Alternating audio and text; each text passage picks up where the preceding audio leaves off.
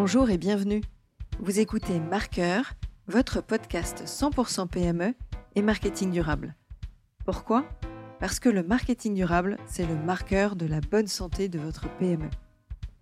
Je m'appelle Diane Cantan et je vous propose de vous évader dans cet épisode avec un invité où nous évoquerons sa vision du marketing durable et sa vision de l'avenir des entreprises liées aux enjeux RSE. Aujourd'hui, nous allons parler de numérique, mais surtout d'intelligence artificielle et de chat GPT. Et j'ai envie de savoir quels sont les défis des entreprises et notamment des équipes marketing et communication face à ces IA. Est-ce qu'on doit les craindre pour notre job? Au contraire, se précipiter de prendre les abonnements pour gagner du temps sur des tâches chronophages? Et si oui, lesquelles? Quelles sont les conséquences sur le numérique responsable et les émissions de gaz à effet de serre? Supplémentaires générées Plein de questions que je me pose sur le sujet. Et pour y répondre, j'ai fait appel à Kevin Niel, qui a écrit un livre récemment sur ChatGPT 4. Bonjour Kevin. Salut Diane. Comment ça va? Ça va, merci et toi? Ok.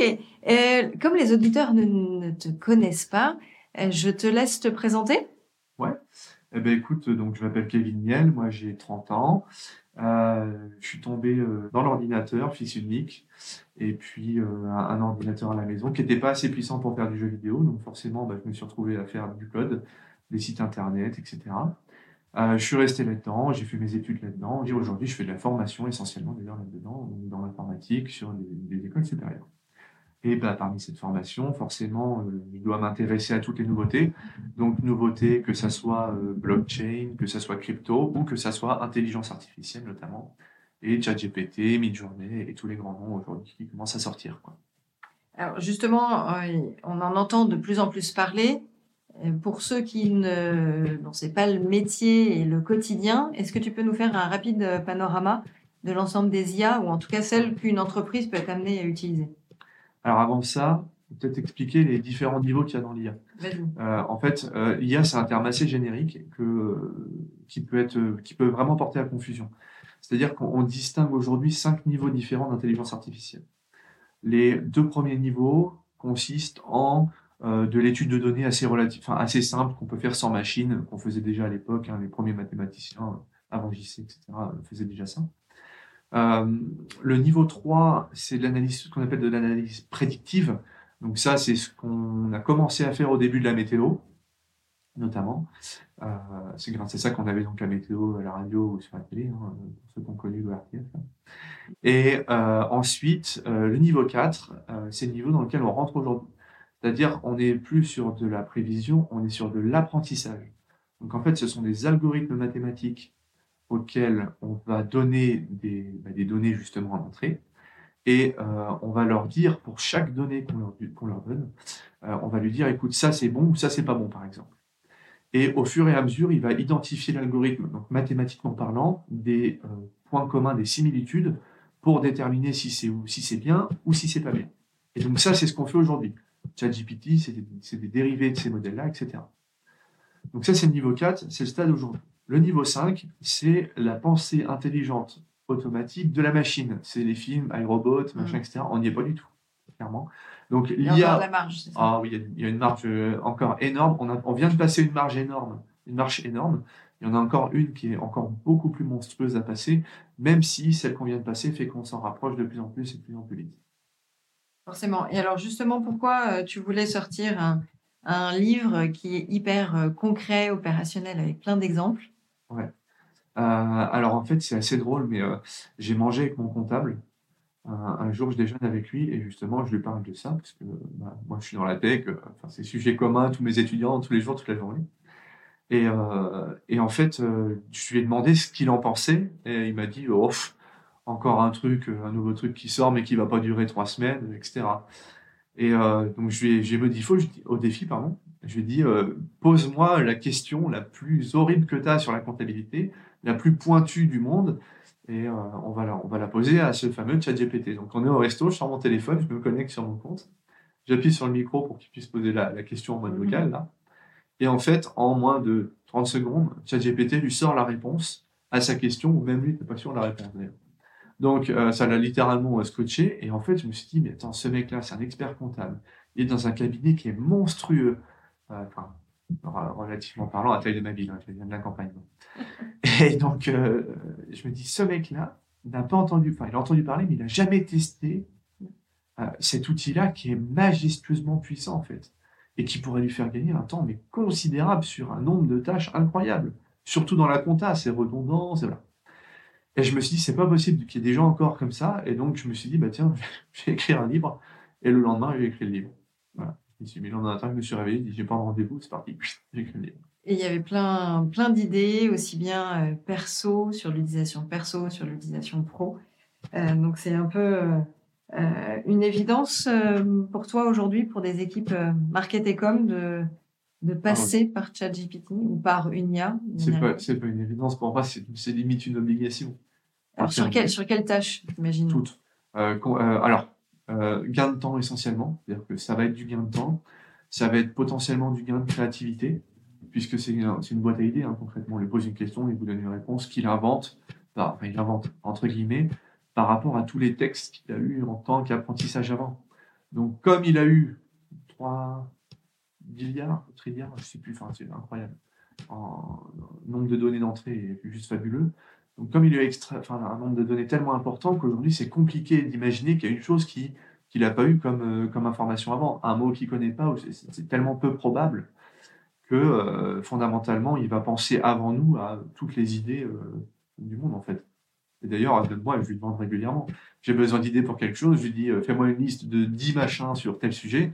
Il me sort les 10. Et s'il m'en manque trois autres parce que, parce que, ou il y en a trois que j'aime pas, je lui dis recommence. Et il m'en refait 10 autres. En fait, ça fait ma à idées.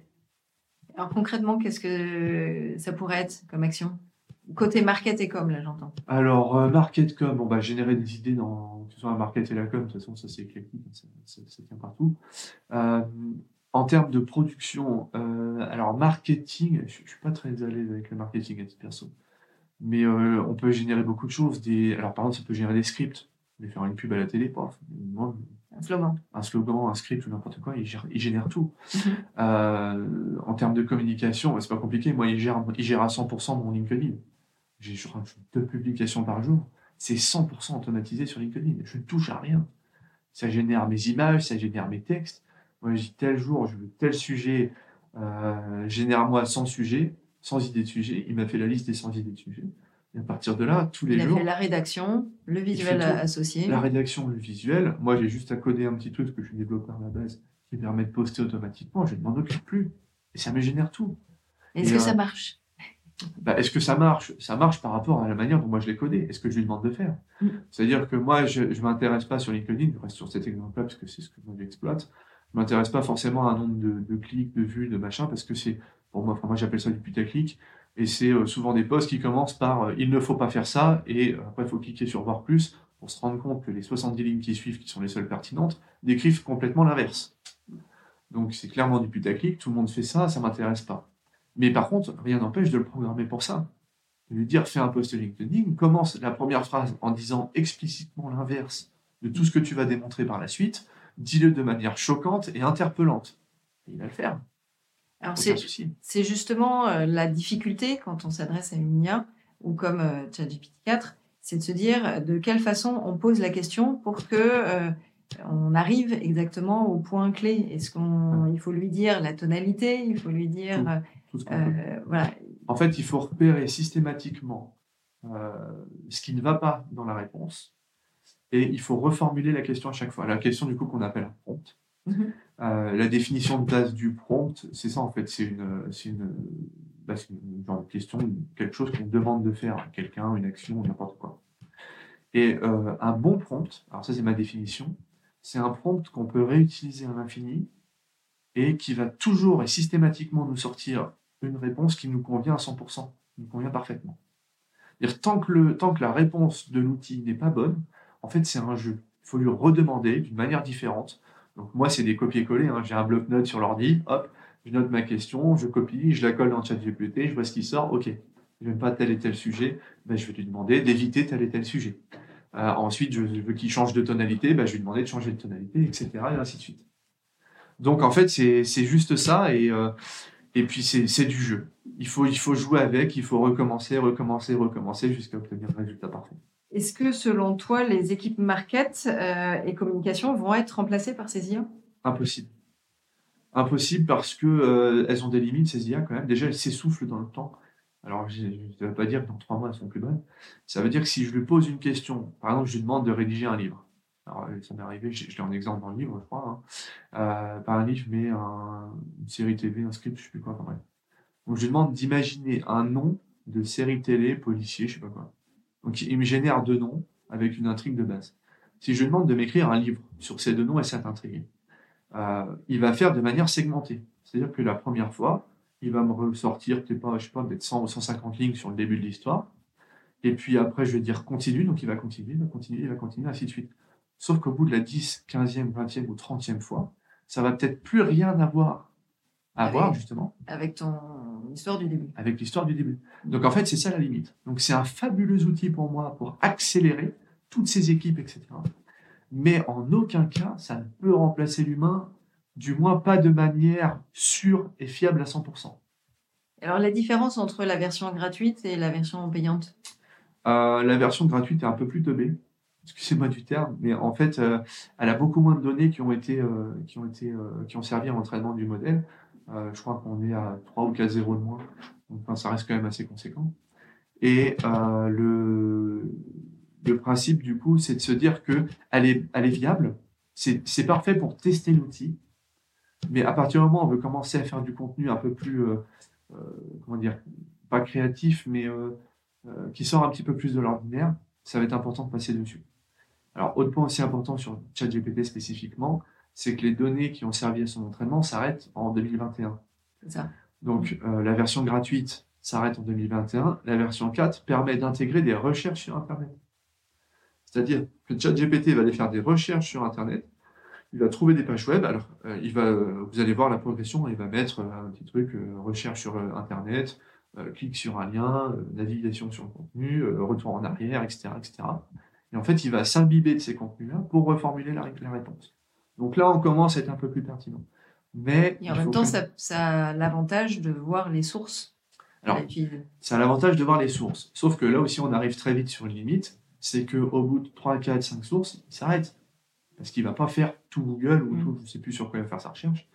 Euh, il ne va pas faire toutes les pages Internet. C'est juste pas possible. Et c'est là où on voit la limite. C'est qu'en fait, le, le condensé qu'il va nous faire, c'est le condensé qu'on aurait eu à faire si on avait fait nous-mêmes la recherche Google et qu'on avait dû cliquer sur les trois premiers liens. Mm.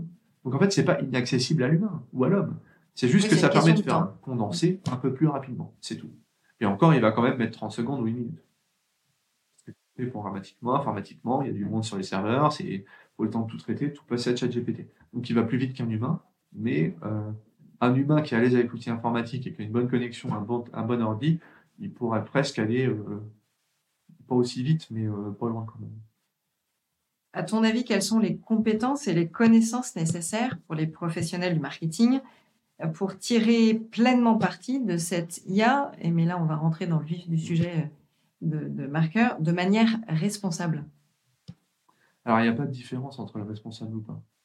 En fait, la seule différence avec le responsable, c'est ce qu'on va demander en fait à l'outil. Si on demande à l'outil de générer, par exemple, euh, vous lui demandez d'inventer une marque. Ok, il va inventer un nom, un slogan, etc. Euh, vous lui demandez derrière de faire un speech, un micro-speech de présentation, n'importe quoi, il va le faire. Si vous lui demandez de refaire le même speech, mais orienté RSE, ben vous allez avoir tous les termes RSE qui vont popper dans le speech, hop, comme par magie. Donc en fait, ça relève plus de, du fait qu'on lui demande de s'intéresser à l'environnement plutôt que d'une manière de le faire. La manière de le faire va être importante, mais pour servir de l'outil au global, hors environnemental en fait, hors démarche environnementale, RSE, etc qui sous-entend, euh, est-ce qu'il existe une IA durable et responsable. Là, tu parles de ChatGPT et, et donc tu indiques euh, qu'au final, euh, si on lui demande de mettre le mot marketing responsable ou durable, il va intégrer ces informations-là dans sa réponse. Et est-ce qu'il existe une IA un peu plus euh, responsable et durable? Pas à ta connaissance. C'est pas, pas à ma connaissance, c'est mathématiquement impossible, je pense enfin, c'est mathématiquement impossible aujourd'hui. En fait, la qualité de réponse d'une IA va dépendre du nombre de données et de la qualité des données qu'on lui donne en, entraînement. Ça, c'est la base. Ça veut dire que pour arriver sur un résultat comme ChatGPT, je vous dis, c'est 300 millions, milliards, milliards. Je ne sais même plus combien tellement c'est énorme. Et euh, le problème, c'est que ça consomme énormément de ressources de permettre à un algorithme d'apprendre un volume de données aussi important que ça. Donc, en termes d'apprentissage, c'est énergivore au possible. En termes d'utilisation, c'est, je pense, énergivore au possible parce qu'il y a beaucoup de monde dessus. Euh, je crois qu'ils ont mis euh, un mois ou deux mois pour avoir 100 millions d'utilisateurs. c'est juste monstrueux. Donc, ça va être très, très énergivore par rapport à ça. Ce n'est pas euh, responsable. Le souci, c'est que je pense que si on ne passe pas par ces sujets-là, par ces, étapes de surconsommation énergétique, on ne pourra pas débloquer potentiellement une avancée un peu plus importante dans l'IA qui permettra d'aboutir justement à une amélioration environnementale.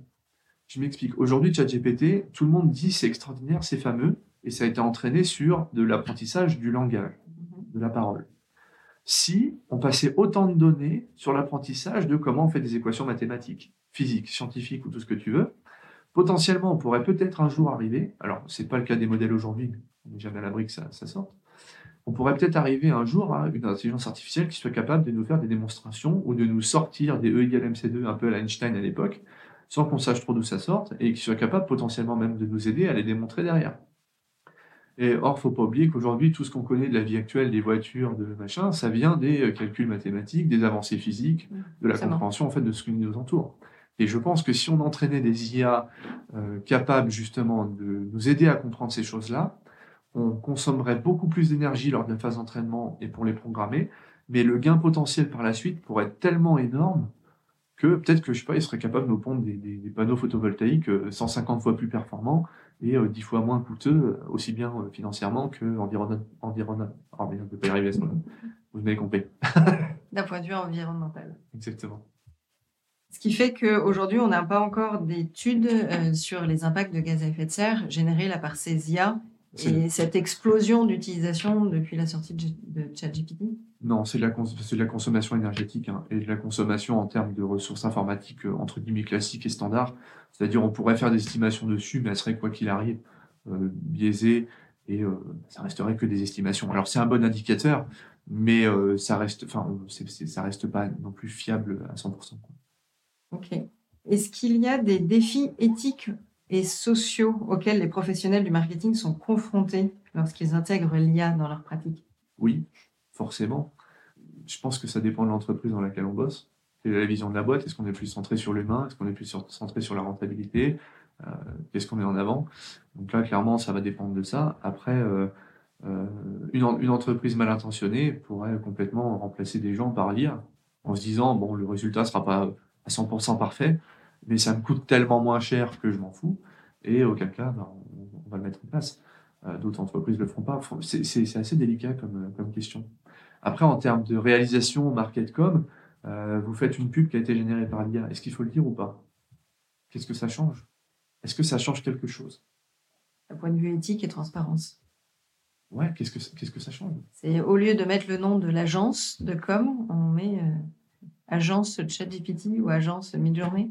Bah, en interne, et ce pas des agences. C'est des outils qui sont open source avec les, les, les, contenus, euh, les droits d'auteur qui sont cédés intégralement euh, du fait de l'utilisation et du paiement de leur utilisation. Oui, mais ce qui signifie qu'une euh, une équipe marketing peut avoir le même prompt que l'entreprise concurrente et poser la même question, et on aboutira à la même marque, slogan, pub. C'est ça le risque? Bah, c'est le même risque que quand on est humain, en fait. moi, je suis capable. D'avoir la même idée en même temps on peut avoir la même idée, on peut, générer presque le même texte en même temps à l'autre bout de la planète sans se rendre compte. Parce qu'on est sur le même sujet, on pense peut-être de la même manière. Euh, bon, c'est assez rare, mais ça peut quand même arriver. Et euh, même à, quelques mots près, on peut tomber sur la même chose qui pourrait être sortie au final d'un même prompt, te dire. Donc en fait, pour moi, c'est pas pas le fond du problème, c'est un problème délocalisé, ça.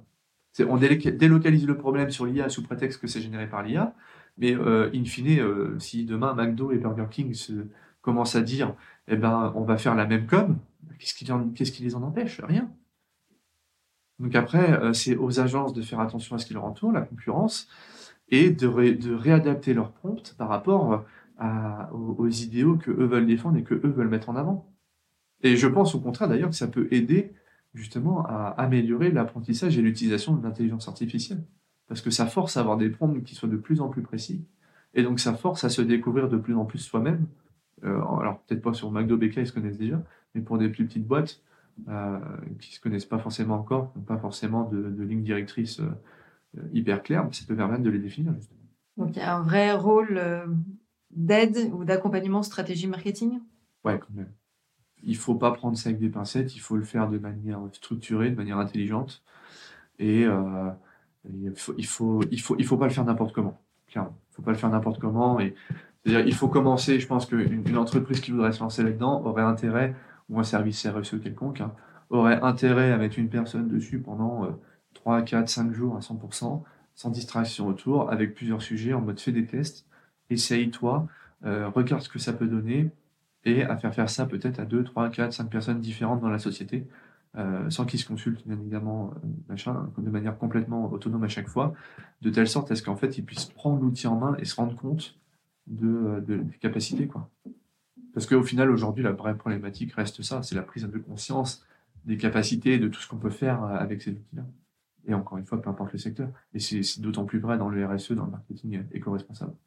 C'est là où on peut se dire le temps d'un collaborateur, c'est de l'argent. Et donc, le temps qu'il va y gagner peut euh, l'aider et l'aiguiller sur d'autres euh, tâches ou à valeur euh, ajoutée plus intéressante.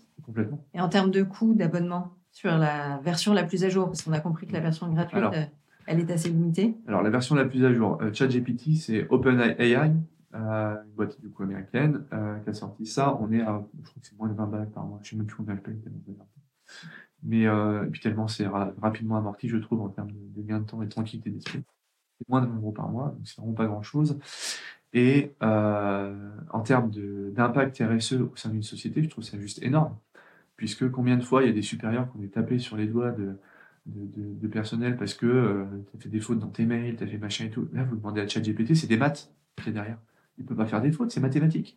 Donc, quelqu'un qui a des difficultés en orthographe ou un community manager, avant de répondre à sa communauté ou avant d'écrire un, un post, au-delà de lui confier l'écriture totale du post, euh, c'est de pouvoir se dire tiens, j'ai écrit le texte, euh, dis-moi euh, s'il y a des fautes de français et corrige-moi l'orthographe et la grammaire. Exactement, reformule de manière plus professionnelle. Terminé, copier-coller, fini, on n'en parle plus. C'est juste, c'est juste majestueux. Bon, je devrais pas le lire, c'est pas Je, vais... Normalement, c'était écrit sur la dernière page de mon livre. Mais mon livre a à 100% été écrit par ChatGPT. Après, c'est à toi qui as pensé Alors, oui, au sommaire, à la, structure, à quelles infos demander, etc. Parce qu'il faut, faut avoir quand même de l'imagination. Euh, J'ouvre le livre en même temps. J'ai la super dédicace de Kevin. Euh, mais il faut penser à euh, voilà, quel est le sens de la vie Résume Harry Potter 1, ça, ça peut être utile pour, les, pour les étudiants qui ont des livres résumés. Quoique, Apprends-moi le mandarin propose 10 slogans pour une manifestation écologique pacifique, etc. etc. la, liste est longue. là, tu t'es amusé pour, pour réfléchir à, à tout ça, notamment avec la partie market, market pub, rédaction de scénarios, de poésie, de communication, imagine un post Facebook pour dénoncer le harcèlement scolaire, etc. Il faut, faut, avoir cette, ce côté humain en amont, mais après, tu fais confiance. Exactement. Ah, tu, tu, ah, tu bah, fais confiance complète. Complètement. Alors, euh, Ou tu rechallenges de temps en temps Je rechallenge, je rechallenge pardon, régulièrement et je vérifie systématiquement ce qu'il me dit. Il euh, faut pas oublier deux choses. C'est que la première chose, ça génère du texte. C'est pas parce qu'il génère du texte que c'est forcément le texte qu'on veut avoir à la base ce que je disais, il faut jouer avec les prompts, euh, reformuler les questions systématiquement pour obtenir un résultat qui vous convienne. Ça, c'est la première chose. La deuxième chose, c'est quand on lui demande, de, quand il nous donne par exemple des exemples chiffrés ou qu'il nous, nous énonce des faits, il faut systématiquement les vérifier. Parce qu'il ne faut pas oublier que c'est euh, la manière dont il fonctionne, c'est pas j'ai eu des données sur Internet et donc euh, je vais restituer ces données. C'est pas du tout ça le fonctionnement. Le fonctionnement, c'est en gros, on prend des phrases, on prend des textes, etc. Et on transforme un paragraphe en un nombre. Ensuite, on transforme chaque phrase du paragraphe en un autre nombre. Et dans chaque phrase, il y a des mots. On va mettre pour chaque mot, avec une orthographe spécifique, un nombre, et ainsi de suite. En fait, on va tout transformer en nombre.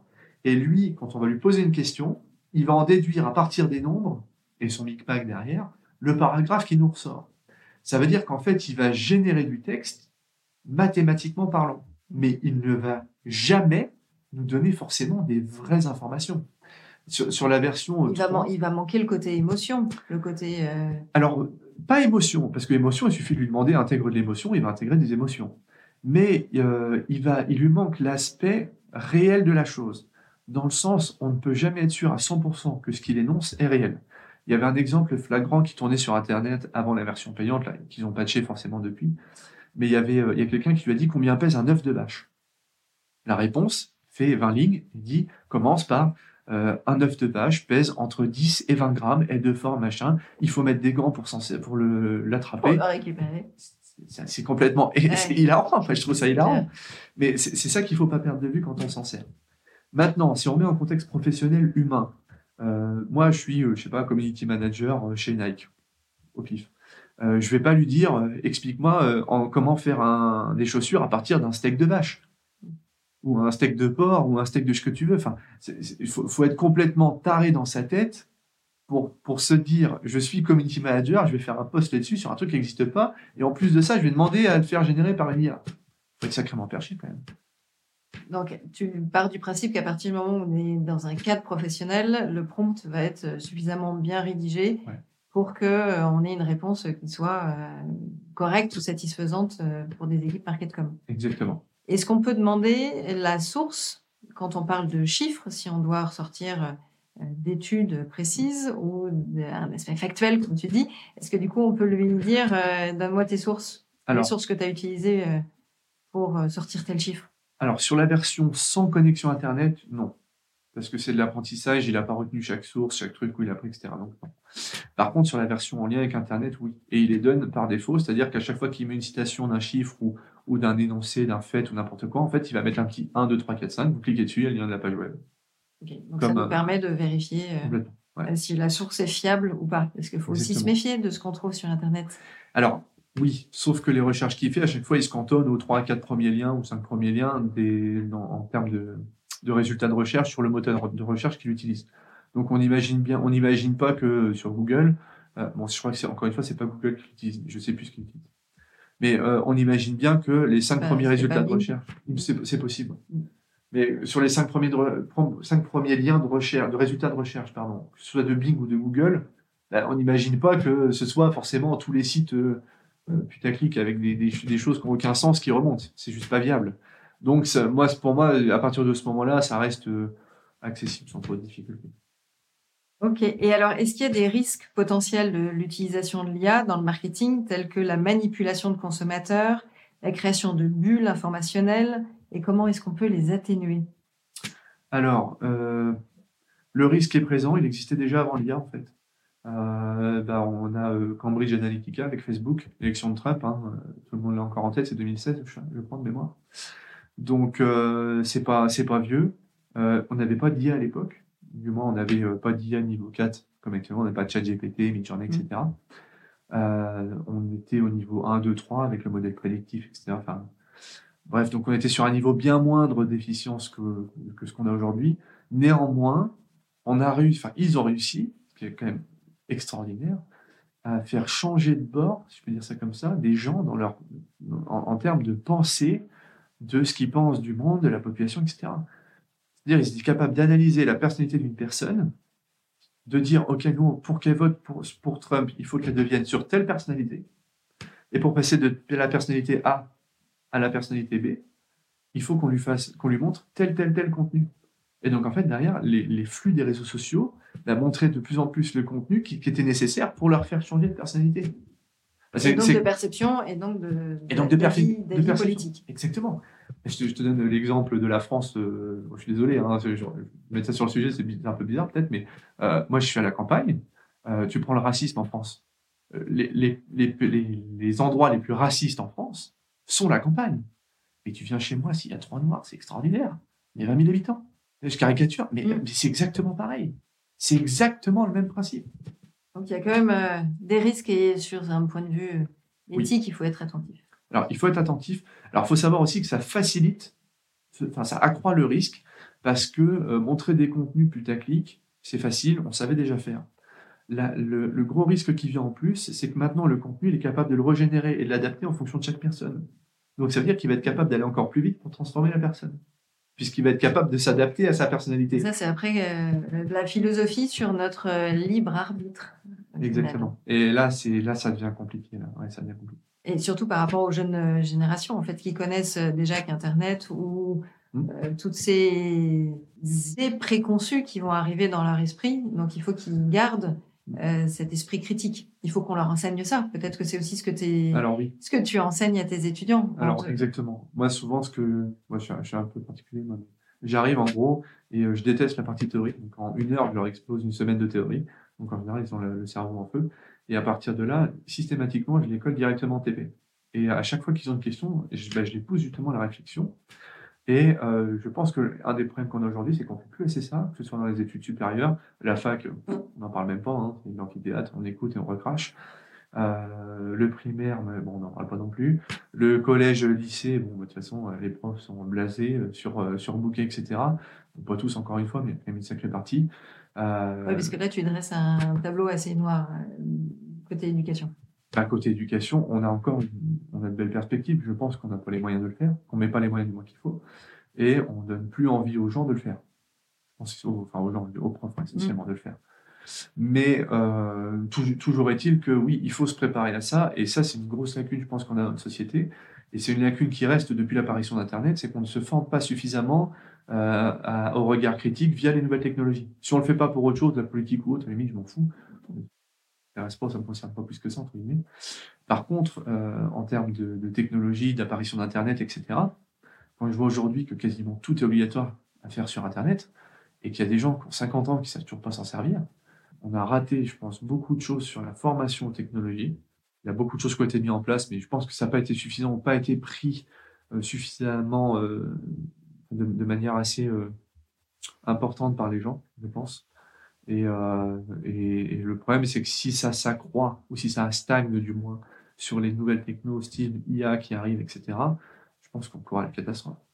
Clairement, c'est c'est énorme. Là, je faisais une présentation euh, bah, chez Envie, là, il n'y a pas longtemps, et euh, je rebondis, tu, parlais des, des enfants pour, par rapport à Harry Potter tout à l'heure. Il y a une personne qui me disait, son fils de, je crois, 12 ans, devait lire un livre à l'école, il l'a pas fait, il a demandé à ChatGPT de lui prendre un résumé sur le livre et lui 15 sur 20. Je me souviens de cette réponse. Moi, cette, réponse, je, la trouve extraordinaire. Et, et, tu vois, ça me ramène... Extraordinaire et dangereux à la fois. C'est-à-dire euh, mal, malin parce que l'enfant a, a, dit euh, tiens, je vais euh, éviter de lire et je vais gagner du temps. Mais en même temps dangereux parce que il n'aura pas eu ce plaisir de lire le livre en entier, de ressentir euh, les émotions face à tel descriptif de paysages, de personnages, etc. Donc il y a, y, a, y a, ces deux, y a ces deux aspects. Euh, je, suis mitigé parce que sur l'émotion, moi, je, alors moi, j'étais un grand lecteur quand j'étais gosse. J'ai eu la chance d'avoir des parents qui n'étaient pas pauvres et qui m'achetaient plein de livres, à peu près tout ce que je voulais, donc c'était super cool. Euh, des fois, je passais des week-ends entiers à lire d'ailleurs. Et je lisais parce que les histoires m'intéressaient. Pas pour l'imaginaire ou ce que tu viens de décrire en fait. Je lisais juste parce que j'avais envie de connaître l'histoire. Alors oui, il y avait quand même l'imaginaire, c'était Harry Potter, un truc comme ça, tu vois. Mm. Au niveau apprentissage, on fera mieux, mais bon. Mais remets en contexte, un gamin Parce que là, c'était sur euh, l'écume des jours. L'écume des jours, rien qu'au nom, ça me fout la gerbe, sans déconner. Alors, ok, je suis pas un grand littéraire, mais, mais fondamentalement, comment tu veux intéresser des gamins de 12 ans avec des livres comme ça? Ce sera un gamin Donc là, on en revient à l'éducation. On en revient à l'éducation. Et, comment intégrer tout ça? Mais après, c'est aussi toute une problématique des des enseignants de, de se dire comment j'arrive à vérifier si euh, le rendu de la copie a été fait de façon artificielle ou, pas. Mais on sort un peu du côté. Euh, ouais, on sort un peu du côté. Mais en, deux phrases, moi là-dessus, ce que je vois, c'est que l'éducation, quand ça a été mis en place à l'époque, les, têtes pensantes de l'époque, etc., les, les, tout ce qui est aux fonctionnaires, machin, mais qui a, il y a 30 ans, on va dire, 30 ou 40 ans encore, c'était des. Enfin, avant Internet, hein, grosso modo, peut-être plus de 40 ans. Mais c'était des gens, en fait, qu'on mettait dans des facs et on leur foutait un nombre de connaissances incalculables dans le crâne, de telle sorte à ce que, en cas de, s'il y a tel ou tel cas de figure, eh ben, on avait plus de chances qu'il sachait répondre parce qu'il avait plus de connaissances que les autres. Le problème, c'est qu'avec l'apparition d'Internet, déjà, ça, ça a évolué. Ça a évolué parce que, oui, il y a beaucoup de, sites Internet, on peut faire ce qu'on veut, mettre plein de conneries, etc. dessus, mais c'est quand même pas la majorité, ou du moins pas ceux qui, qui ressortent en premier quand on fait une recherche. Et la différence là-dessus qu'il y a, c'est que euh, aujourd'hui, c'est même plus une évidence, c'est presque inné en fait de savoir que quand on a une question, demande à Internet. C'est inné pour, presque pour même tous les gosses qui naissent aujourd'hui. Donc la question que je me pose, moi, par rapport à l'éducation, c'est est-ce que il faudrait pas la changer de telle sorte? Pas à ce qu'on empêche de se servir des technos, etc. Mais la problématique qu'on a aujourd'hui, c'est comment le mieux, mieux l'utiliser? Exactement. C'est pas est-ce qu'on a la connaissance, c'est comment est-ce qu'on fait pour utiliser la connaissance du mieux possible et la développer. Et tu vois, pour moi, il y a un gros sujet là-dessus. Et ça revient au même sujet d'ailleurs que tout ce qui est RSE, pour revenir un petit peu quand même sur le sujet de fond. C'est euh, pour moi, tous les sujets RSE, environnementaux, etc., sont des sujets qui ne sont pas inculqués à l'école. Et qui devraient l'être. C'est mmh. con, hein. Moi, je, suis sorti de l'école, il y a des trucs que je savais pas faire. On change une ampoule, je savais m'en sortir, je suis pas trop con, mais changer un néon, j'ai jamais fait de ma vie. On m'a appris à faire du calcul de volts, d'ampères, de machin et tout. m'a jamais servi de ma vie. Par contre, changer un néon, la première fois que je suis arrivé devant, je suis resté 15 minutes comme un con. Euh, oui, euh, il faut, apprendre à le faire. Il, manque un côté opérationnel euh, de, de la pense. Soit, soit apprendre avec sa, famille, son entourage personnel, ou soit apprendre côté éducation. Et si tu mettais deux heures Les modèles nordiques là-dessus sont plus avancés que nous. Exactement. On pense qu'on est encore sur, sur les anciens modèles. C'est ça. Mais si tu mettais 4 heures de quatre heures d'apprentissage des RSE, d'écologie, d'impact environnemental, de la sixième jusqu'à la terminale, je te garantis que la prochaine génération, c'est fini, on n'a plus de soucis. On n'a même plus besoin de faire de loi haute, ça devient ancré, dans leur tête. Ça me fait penser euh, à l'atelier d'automne euh, que j'ai réalisé il y a quelques mois, où effectivement on avait misé sur euh, un fonds budgétaire assez important à, confier sur cette phase d'éducation, qui n'est pas avec un résultat court terme, évidemment, mais sur un résultat plus moyen-long terme, était bien plus efficace sur la sensibilisation de, chacun autour euh, des, problématiques euh, ah bah, des, dérèglements climatiques. C'est une évidence. Moi, quand, quand, je vois les messages de l'État sur l'environnement, il faut faire attention, machin et tout, quand, quand je vois, euh, je sais plus c'est qui qui a parlé il n'y a pas longtemps, là, sur... enfin bref, de toute façon, ils parlent tous régulièrement de ça, mais quand, quand je vois les, les comment dire, les, toutes les pubs qu'ils font pour l'environnement, machin et tout, en fait, très sincèrement, ça ne me touche pas. Par contre, quand je vois EDF, c'est pas Versailles ici, c'est marrant, mais ça, tout le monde s'en souvient. Et tout le monde éteint ses lumières en se marrant. Tout le monde, au moins une fois, éteint sa lumière en disant c'est pas Versailles ici. Et au final, je trouve que les sociétés du privé qui s'impliquent justement dans le RSE à ce niveau-là sont plus marquantes parce qu'elles ont intérêt à être plus marquantes. Tu vois? Essayer de se différencier d'une autre façon. Exactement. Mais toujours dans, une, dans un esprit de pédagogie, d'éducation. Le, problème avec la pédagogie, c'est qu'à force de nous ressortir ça, moi j'ai l'impression qu'on me prend pour un con à chaque fois. Il faut que je t'apprenne à faire ça, il faut que je t'apprenne à faire ça. Mec, j'éteins ma lumière, je suis pas con quoi. c'est con, tu vois, mais oui, je sais. Et au final, qu'est-ce qui marche? Bah, C'est les augmentations de factures énergétiques. C'est hein. c'est parce qu'il y a un lien. Parce que ça touche tout le monde, cause et effet. Il y a un lien économique derrière. Hmm. C'est pour ça. Ah bah, tu, parles, tu parles de cette euh, pub-là. Est-ce qu'il y en a une autre euh, qui t'inspire, qui peut être en lien avec euh, la planète, le marketing durable, la com responsable euh, C'est surtout les trucs de greenwashing qui me font marrer, genre les McDo, etc., qui font leur pub pour les, gobelets en plastique alors que c'est juste une obligation. Ils ont fait un sacré bit d'ailleurs pour ça, ça me fait bien marrer. Je pense surtout que là-dessus, c'est les, entreprises qui font le moins, qui en parlent le moins et qui, font, qui en font le plus, qui sont les qui, qu'on devrait, qu'on devrait honorer. J'ai entreprise, mais mm. personne privé au public d'ailleurs. Moi, je, je, fais pas la pub de ça, mais quand je suis chez moi, je trie tout. Euh, ma femme, elle se bat, elle se bat contre, les, contre le gâchis alimentaire, etc. Et euh, on achète tout juste ce qu'on a besoin. On doit sortir notre poubelle euh, allez, six fois l'année. On a un bac, un petit bac, on la sort six fois l'année. Parce qu'on fait hyper gaffe à tout. Mais je vais pas m'amuser à crier sur tous les doigts. Enfin, tout le monde s'en bat les couilles, parce que Kevin le fait pour l'environnement. Quoi.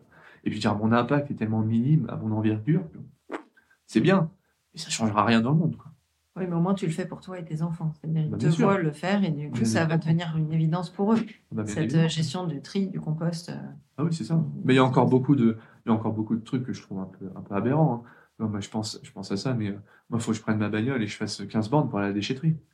Alors, quand tu as trois cartons achetés, c'est un peu couillon. Et dans mon village, et tout le monde est pareil ils pourraient faire un truc à la mairie ou avec, une, sorte de tournée. Ils font une tournée, voilà. Tous les cartons, c'était le jour à la tournée. Puis ils font une tournée, il un seul aller-retour en camion, mm. et ça coûte euh, un mec de la mairie qui est payé pour ça, quoi qu'il arrive. Avec un véhicule euh, électrique ou qui consomme moins. Ouais, bah, bah, c'est ça, ou en tout cas, hydrogène, ce que tu veux, on s'en fout. Mais, enfin, de toute façon, même si c'est un, véhicule, un véhicule thermique, c'est toujours plus pertinent que 15 000 personnes qui font 15 bornes une ah fois tous les deux mois. Il y a un problème aussi du e-commerce et de la livraison. Il n'y a pas que la livraison du dernier kilomètre, mais aussi la livraison des entrepôts vers. Ah bah, mais ça, tu n'as pas le choix. Les autres de stockage. Est-ce que, alors là, tu as cité naturellement un éco-geste côté perso. Est-ce qu'il y aurait un éco-geste côté pro que tu recommanderais? Ah bah Avec les ordinateurs, c'est pas compliqué, hein, on les éteint. Hein. On commence par ça, les écrans, on les éteint, même pour les manger. C'est des choses toutes simples et bah, qui consomment un peu quand même.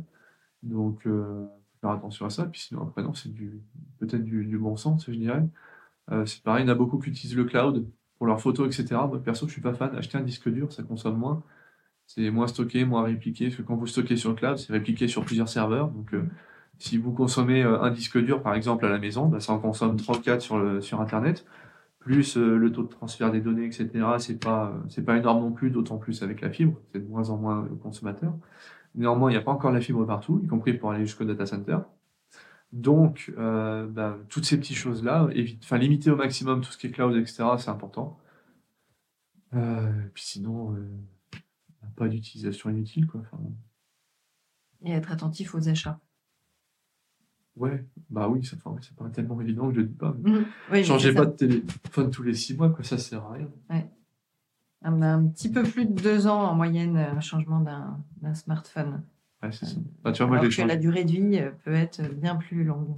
Moi, je l'ai changé, il y a, changé il y a six mois. Je suis passé au dernier iPhone. On a 13, 14. J'étais sur mon iPhone 6 Plus avant. donc, ça datait un peu. Oh, Après, c'est les applications qui sont plus utilisables ou les accès qui sont plus compliqués. Ouais, mais alors ça tombe bien parce que là-bas, un téléphone, c'est pas dans les ça, ça dépend pour qui. Mais, euh, mm. Puis moi, comme je suis informaticien, forcément, dès que j'ai un truc à faire sur ordi, je le fais pas sur téléphone. Mettre 30 secondes sur l'ordi pour un truc où je mets 10 minutes sur le téléphone, euh, je vais aller limiter. Ok, donc ton téléphone, c'est plutôt une utilisation assez basique. Bah, basique, oui. Bon, après, j'ai quand même les réseaux sociaux des boîtes, euh, j'ai quand même tout ça, si tu veux, donc je m'en sers assez régulièrement. Mais moi, je compare à ma femme, elle est sur Instagram 3 heures par jour. Jamais je fais ça, moi. une surutilisation. Ah, exactement. Est-ce que tu t'es mis à la place de quelqu'un dernièrement dans un esprit un peu euh, de, market en fait quand on, quand on fait du marketing, on a l'habitude de, se mettre à la place de ses cibles? Ouais. non, oui, bah, bien sûr. Bah, je le fais à chaque fois que j'ai. En fait, à chaque fois que j'ai un client, un contrat, n'importe quoi à faire, je me mets systématiquement. En fait, je me remets toujours en question. Je me mets systématiquement, pardon, à sa place et je me dis, OK, à sa place, qu'est-ce que j'aimerais voir, qu'est-ce que j'aimerais euh, qu'il mette en avant, qu'est-ce que j'aimerais qu'il fasse pour améliorer euh, sa prestation, euh, l'impact environnemental, le RSE. Qu'est-ce que je pourrais faire en fait pour, pour satisfaire mon client au-delà de ses attentes? Pour moi, c'est juste une normalité. même si tu fais pas du marketing tous les jours, en fait, tu le fais naturellement. Oui, parce que pour moi, c'est du, enfin, c'est plus, ça relève plus du savoir-vivre, du savoir-être que du marketing, en fait. Moi, à partir du moment où je suis payé pour une prestation, je me dis pas, ok, je fais la prestation, je baisse les yeux, je me barre, et puis personne, que ça plaise ou pas, je m'en fous. Non, mon but, c'est que les gens soient heureux et que ça réponde aux attentes et aux besoins. Ouais, la satisfaction client, avant tout. Exactement. Et du coup, forcément, bah, les enjeux RSE euh, bah, sont pris euh, aujourd'hui en compte par absolument tout le monde. Mmh. Heureusement. Ouais. Euh, et c'est justement aussi l'objet de mon podcast qui se nomme Marqueur, marketing durable que l'on fait avec le cœur. Est-ce que ça t'inspire ou ça t'inspire quoi justement? Bah du coup, je sais pas. moi, pour moi, c'est la normalité pour moi. Parce que j'ai été éduqué comme ça, élevé comme ça. Je pense que ça manque encore sur beaucoup, beaucoup de gens, beaucoup de boîtes aussi. Mais euh, ça m'inspire bah, de toute façon l'avenir. Hein. C'est ce qu'on est censé tous faire après à terme, non? Normalement. En tout cas, c'est ma conviction d'aller euh, plus loin quand on fait les choses avec le cœur. Ça, je suis d'accord. Et tu vois d'ailleurs, petite anecdote, que comme euh, oui, je suis entrepreneur et développeur les deux, j'ai codé il y a quelques temps un, petit bout de, programme qui va euh, éplucher les sites internet pour savoir s'ils sont éco-responsables ou pas. Ouais. Et ça dresse une liste à chaque fois de ce qui l'est et de ce qui ne l'est pas. Et donc je suis allé sur mes sites, et je crois que sur mes sites, alors je devais tomber à, 10 ou, à une dizaine ou une quinzaine de points corrigés. Ensuite, alors j'ai fait un autre site, je crois que j'ai fait SNCF, un truc comme ça. Et j'ai dû trouver 300 ou 400 points qui n'allaient pas, qu'il fallait corriger. C'est une grosse boîte, mais il y a beaucoup de monde dessus, c'est des technologies importantes, un peu compliquées à mettre en place, faire communiquer entre elles, etc. Je me dis, franchement, ça On peut les corriger, mais c'est pas énorme. Et je suis allé sur le site de Dior et j'ai vu plus de 1500 erreurs s'afficher. Ah des choses qu'on peut optimiser en termes d'impact environnemental, justement, écologique, etc. Et euh, c'est là où je me dis, en fait, et j'en ai fait plusieurs, et en fait, tous les sites de marques ultra cotées, reconnues, entre guillemets pour riches, mm. euh, pour, personnes aisées, pas les Français, euh, et ben, sont les pires du lot, en fait. C'est vraiment les pires du lot. J'espère qu'elles ne communiquent pas sur le fait que leur site est éco-conçu ah bah, euh, point de vue responsable. Ah parce que sinon, tu as, des preuves euh, ah, pour démontrer le contraire, c'est ça? Exactement. C'est bien de dire qu'on fait 10 euh, ou 15% d'économie d'eau dans les usines pour faire les parfums. Mais c'est mieux d'être cohérent, de le faire un peu partout. Surtout qu'ils doivent en avoir des équipes pour maintenir ça, vu le, vu le chiffre que ça doit leur faire. Mais bon. Donc, il faut qu'on utilise ta solution d'analyse, moi, pour, pour mes clients sur leur site web et vérifier il y a bien toute cette action euh, responsable. Euh, est-ce qu'il y a un autre sujet que tu aurais voulu partager avec nos auditeurs aujourd'hui qu'on n'a pas abordé sur le temps déjà passé? Pour moi, l'important, c'est tester. Alors, euh, si vous prenez les deux plus importantes du marché aujourd'hui, c'est ChatGPT et Midjourney. ChatGPT, ça fait du texte, et Midjourney, ça fait des images. Ça, ça imagine des images. on n'a pas trop parlé, mais en gros, il y a quelques photos qui sont sorties sur Midjourney, notamment une photo du pape avec une veste Balenciaga. Elle a fait le tour de la toile. Et euh, quand on voit ces choses-là, alors moi forcément je me suis amusé avec, je l'ai fait découvrir à des étudiants. Et euh, j'ai un étudiant, la première, c'était l'époque des grèves, là où il n'y a plus de poubelles de ramasser sur Paris. Mmh. Premier truc qu'il a, qu'il a tapé sur Midjourney, c'est Macron qui ramasse les poubelles à Paris. Mmh. C'était drôle, mais qu'est-ce que c'était bien fait? Et euh, très sincèrement, je pense qu'il faut se méfier des contenus fake qui vont venir mais il faut surtout se former et apprendre, ou moins tester ces outils-là, pour prendre conscience de, de, la portée que ça peut avoir. Parce que souvent, les gens en ont entendu parler, mais ne, ne se rendent pas compte à quel point c'est important et à quel point ça peut devenir primordial pour notre avenir. Si on prend les deux, ces deux principaux, euh, qui sont les principaux aujourd'hui, au moment où on tourne, mm. on a donc ChatGPT mid-journée. Les deux, vous prenez un mois d'abonnement, ça doit vous coûter allez, 40 balles maximum perdez 40 euros s'il faut, mais testez et rendez-vous compte de la chose. Alors, il faut savoir aussi qu'il y a Google qui va sortir le sien dans pas longtemps, mm. qui s'appelle Bard, euh, qui n'est pas encore accessible en France, mais qui devrait l'être incessamment sous peu. Et euh, celui-ci sera entièrement gratuit et connecté à Internet. Donc, est-ce qu'il faut qu'on attende celui de Google dans quelques mois ou est-ce qu'on peut déjà euh, démarrer euh Non, je pense pas. Je pense que vous pouvez déjà démarrer. C'est important vraiment de se rendre compte de la chose. Après, petite anecdote quand même, histoire de prendre conscience aussi des, risques et des limites de Bard. Alors, je sais pas comment il a été conçu par les mecs de Google, donc je me fais pas trop de soucis, il devrait y avoir normalement pas trop de problèmes. Néanmoins, il faut faire attention. Euh, alors, je sais plus quelle entreprise avait mis une IA un peu comme ChatGPT, donc basée sur l'apprentissage du modèle. Ils avaient mis ça en ligne et euh, l'objectif, c'était de communiquer avec les internautes. Ah non, c'était sur Twitter, c'était, euh, je ne sais plus comment ça s'appelait, c'était par Microsoft, je crois. Ils avaient mis un bot sur Twitter, généré par une IA, en fait, qui répondait aux tweets des gens pour communiquer avec. Alors, je crois qu'en une heure, 96 000 tweets par heure, comme ça, c'est juste euh, mmh. énorme.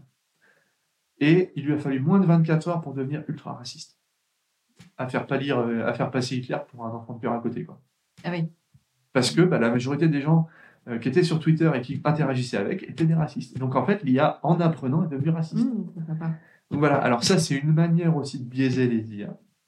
Mmh. C'est de créer une multitude de contenus qui nous intéressent et qu'ensuite ces contenus soient ingurgités par l'IA en tant que modèle d'apprentissage. Si euh, je dis 50 fois à l'IA que le blanc c'est rouge, et que je dis 100 fois que le rouge, c'est rouge. Donc 100 fois, je lui donne les bonnes mm. réponses et 50 fois, je lui donne les mauvaises. Et ben, quand je vais lui reposer les questions derrière, il va me donner la bonne réponse. Par contre, si je lui donne 1000 fois, la mauvaise réponse et 100 fois la bonne réponse, mm. et ben, il va plus savoir laquelle est la bonne. et ça, c'est la limite. Et si je lui donne 1000 fois la mauvaise réponse en lui disant que c'est la bonne, voilà, c'est encore pire. Donc ça, c'est les limites de l'IA niveau 4 qu'on a aujourd'hui. Il faut s'en méfier. Mais c'est là où euh, on a un intérêt à avoir des sociétés, je pense, privées, style OpenAI, pour faire ces choses-là. Parce que déjà, si on a un État qui se met derrière, on n'a pas le temps. Il en faut six mois pour prendre une décision de mettre un coup de peinture sur un trottoir. Donc concrètement, prendre des décisions de cette importance-là, c'est compliqué. on est d'accord. Et une entreprise privée qui serait mal intentionnée se ferait systématiquement boycotter instantanément par l'ensemble du marché. Heureusement. Heureusement. Et c'est pour ça qu'OpenAI, et c'est là où ils ont été très forts en fait, c'est pas sur l'algorithme. Les algorithmes d'apprentissage, ça existe depuis peut-être 100 ans. Donc c'est pas pour GPT, mais l'apprentissage global.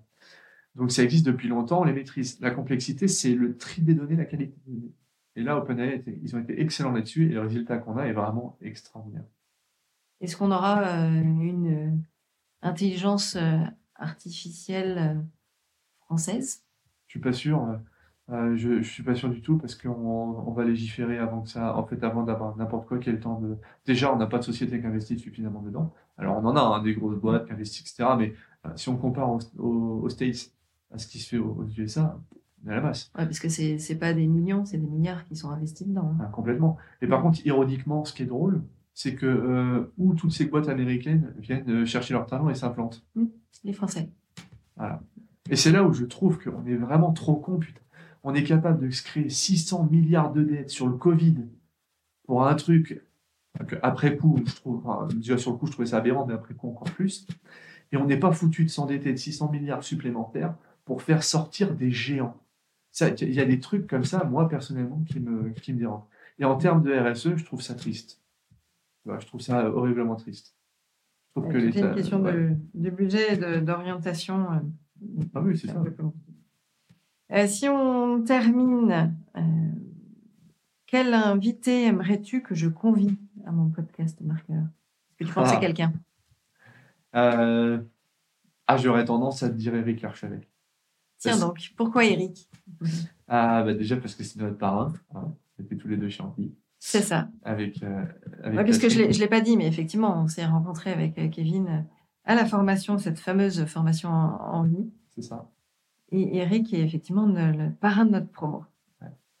Et je trouverais ça hyper intéressant parce que il a déjà, je pense, bon 15-20 ans de plus que moi. Donc il a beaucoup plus d'expérience de la vie, y compris d'expérience professionnelle. Il a dû voir beaucoup plus d'usines. Et euh, notamment, il a construit son usine. Donc, je pense que niveau RSE, il est beaucoup plus calé que moi. Euh, il était dans le concret et il est dans l'autre partie de la technologie qui, fait, qui ressort aujourd'hui, dans la blockchain. Il y a deux technos aujourd'hui qui sortent beaucoup, c'est la blockchain et l'IA. Et euh, lui est, euh, est, à fond, du coup, dans, dans la blockchain, justement. C'est son métier, c'est là-dedans qu'il excelle. Et euh, si tu arrives à le faire venir, franchement, ce serait, ce serait beau. Je vais tester. On verra bien si ça marche. Yes. Merci beaucoup, Kevin, pour tous ces échanges. Là, j'espère que nos auditeurs ont appris un peu davantage à mieux dresser la bête de ChatGPT ou ChatGPT 4. Merci beaucoup. À très bientôt. Avec grand plaisir. À bientôt. Merci d'avoir écouté ce podcast Marqueur. J'espère que les propos de mon invité vous ont inspiré. Si vous avez apprécié ces échanges, n'hésitez pas à vous abonner à Marqueur et à liker l'épisode. À très vite